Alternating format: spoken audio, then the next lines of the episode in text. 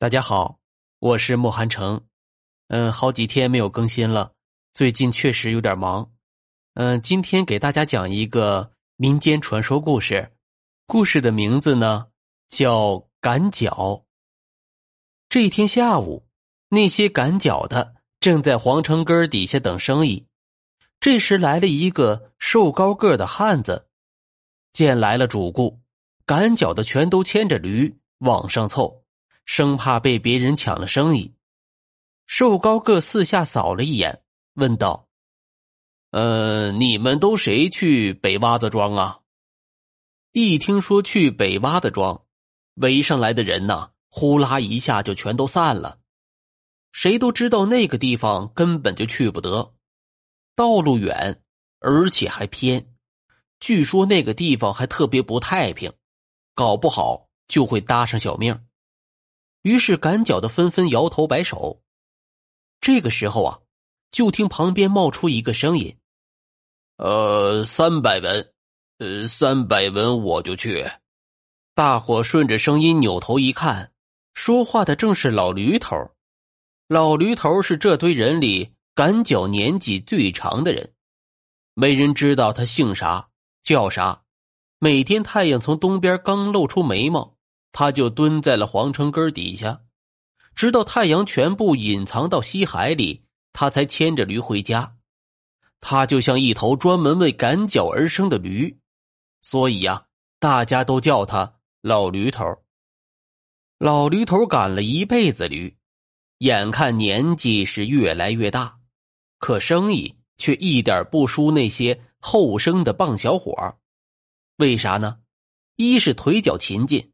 他不在乎多赢多送那么一步两步一里半里，二来是嘴巴好，嘴甜嘴快，能让你一道上不寂寞。所以呀，一般人的活还真赶不上老驴头。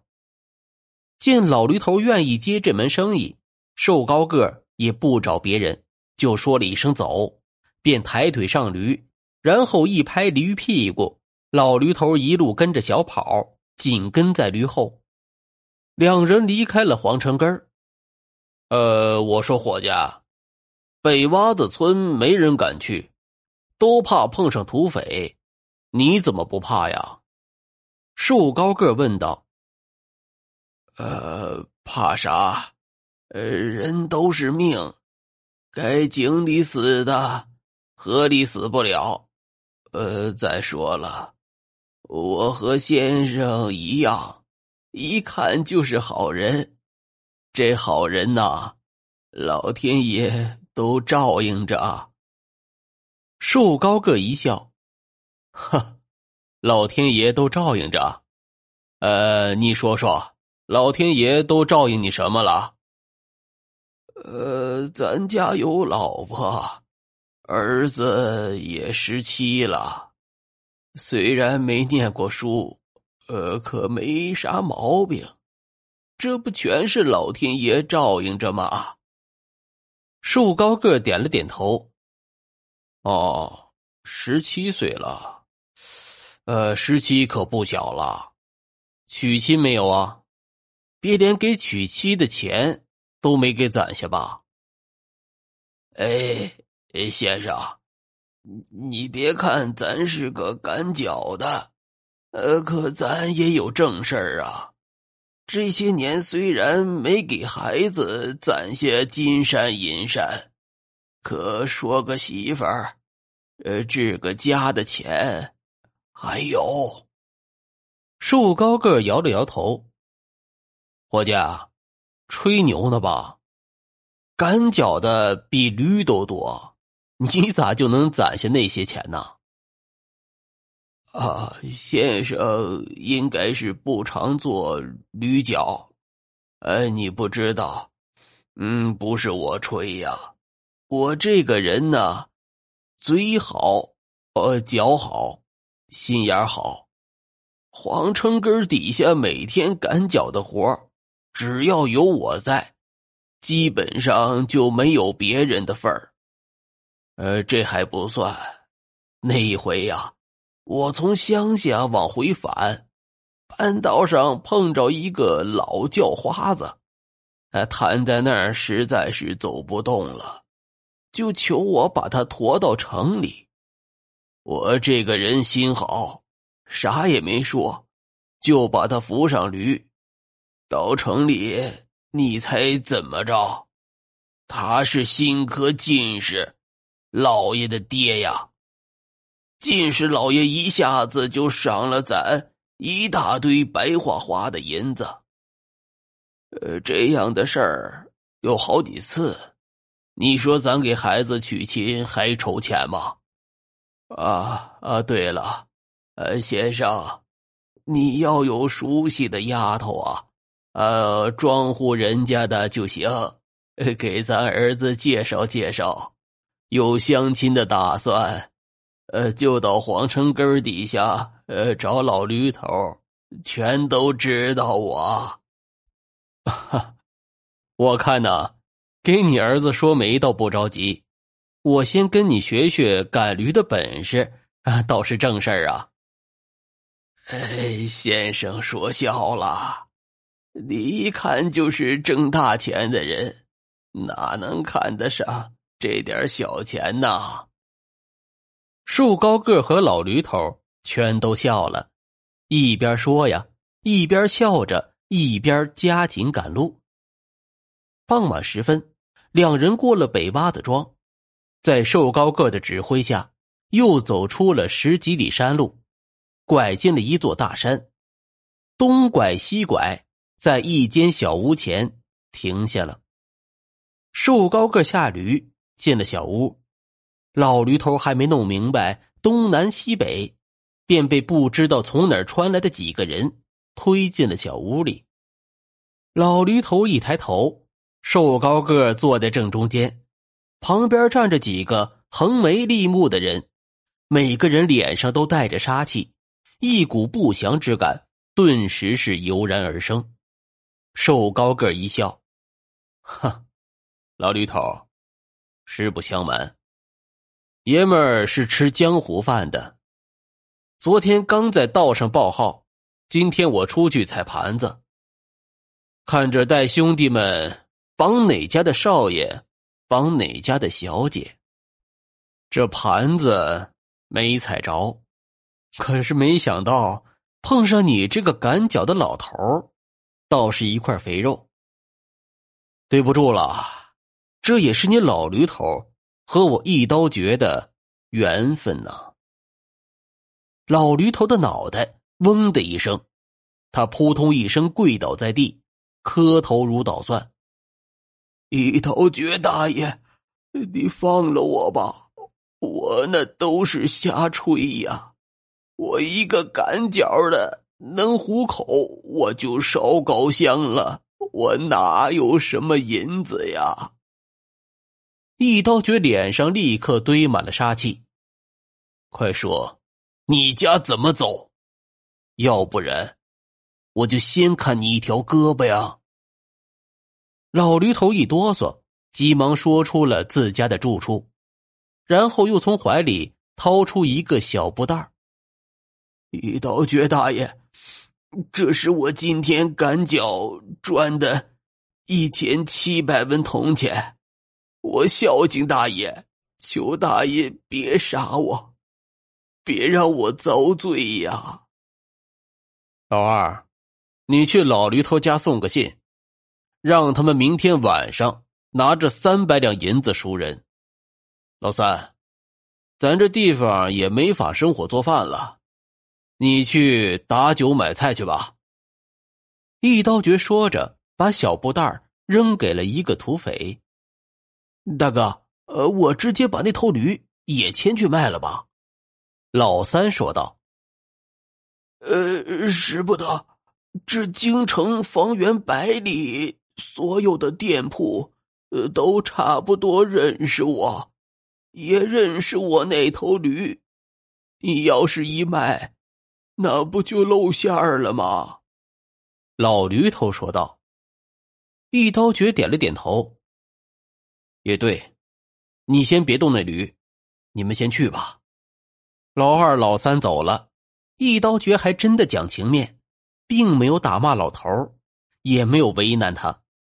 等老三提着酒肉回来，命老驴头在一旁候着，众土匪大吃大喝起来。酒过三巡，门一开，送信的老二闯了进来。怎么样啊，老二？一刀绝端起酒碗问道。老二接过酒碗，一扬脖子灌下，又狼吞虎咽的吃了几块肉，一把扯过老驴头，左右开弓就是几个嘴巴子。你那混蛋的老婆和儿子啊，竟然不相信老子是绑票的！老子今天就先割了你的耳朵，拿去让他们相信相信。呃，使不得，呃，使不得呀！二当家的，我那婆娘和儿子，呃，都是一根筋。你就是割了我的耳朵，他们也照样。认为你是割的别人的，呃，你这么办？你把我这件衣服放在我那头驴上，然后牵驴去找他们，他们肯定就能相信呐。老二愣了一下，扭头看了看一刀绝，大哥，怎么办？哎呀，你们快点吧！老驴头倒是着急了。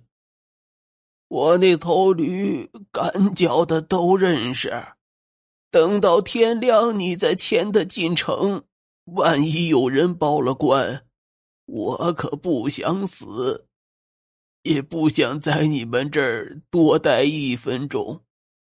我家有钱。你再去，他们肯定会赎人的。一刀绝点了点头。老二啊，那你就再跑一趟吧。哦，行，大哥。老二说完，转身出去，牵起那头驴，消失在夜色之中。众土匪又举起酒碗，吆五喝六的喝了起来。渐渐的，东方发白。天亮了，突然门被砰的一声撞开，老二踉踉跄跄的跌了进来。老二，你你怎么了？一刀绝和众兄弟急忙迎上去，一把扶住老二。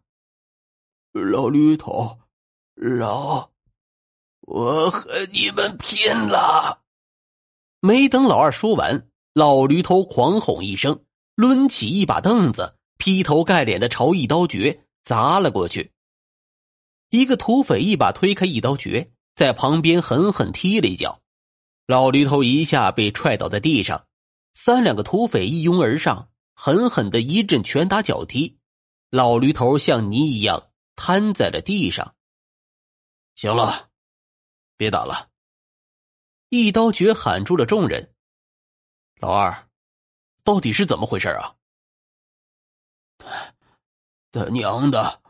我连夜又到了老驴头家，谁知道他他儿子一见那头驴，嗷的一声，像狼一样抄起一把菜刀就向我砍过来。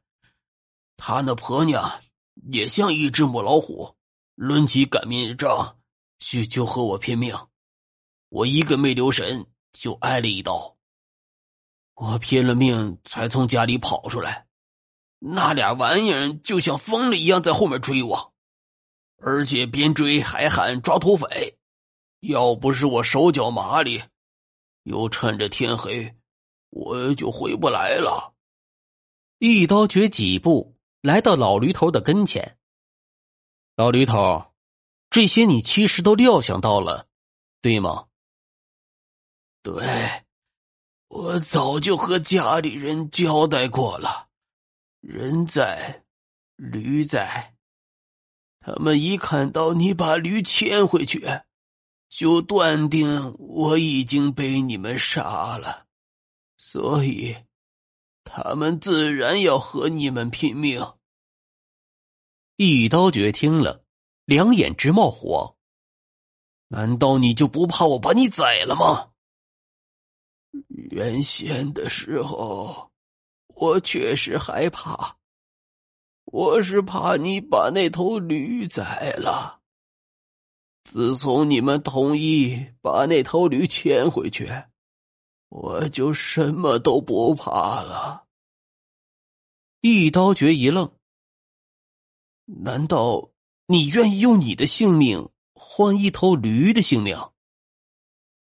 在你们眼里，那是一头驴，可对于赶脚的人来说，那是家里。家里的一口人，有了他，家里人就有饭吃；没了他，家里人就会饿死。只要那头驴回去了，孩儿和他娘就饿不死。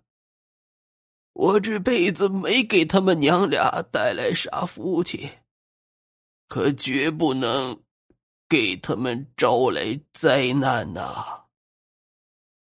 一刀绝呆呆的站在那儿，许久没有说出话。老半天，他叹了口气：“老驴头，哎，你家到底有没有钱呢？”“我有钱，我有钱，我还会赶脚吗？”我跟你说，那些就近是老爹什么得赏的都是假话。孩子确实十七岁了，却没娶上亲。这还不因为咱们都是赶脚的，人家嫌咱穷啊。我每次赶脚，都和人家说有钱。就是盼着能碰上好心人，给咱做个媒。万一要是成了呢，咱也算对得起孩子呀。可没想到，却碰上了你们。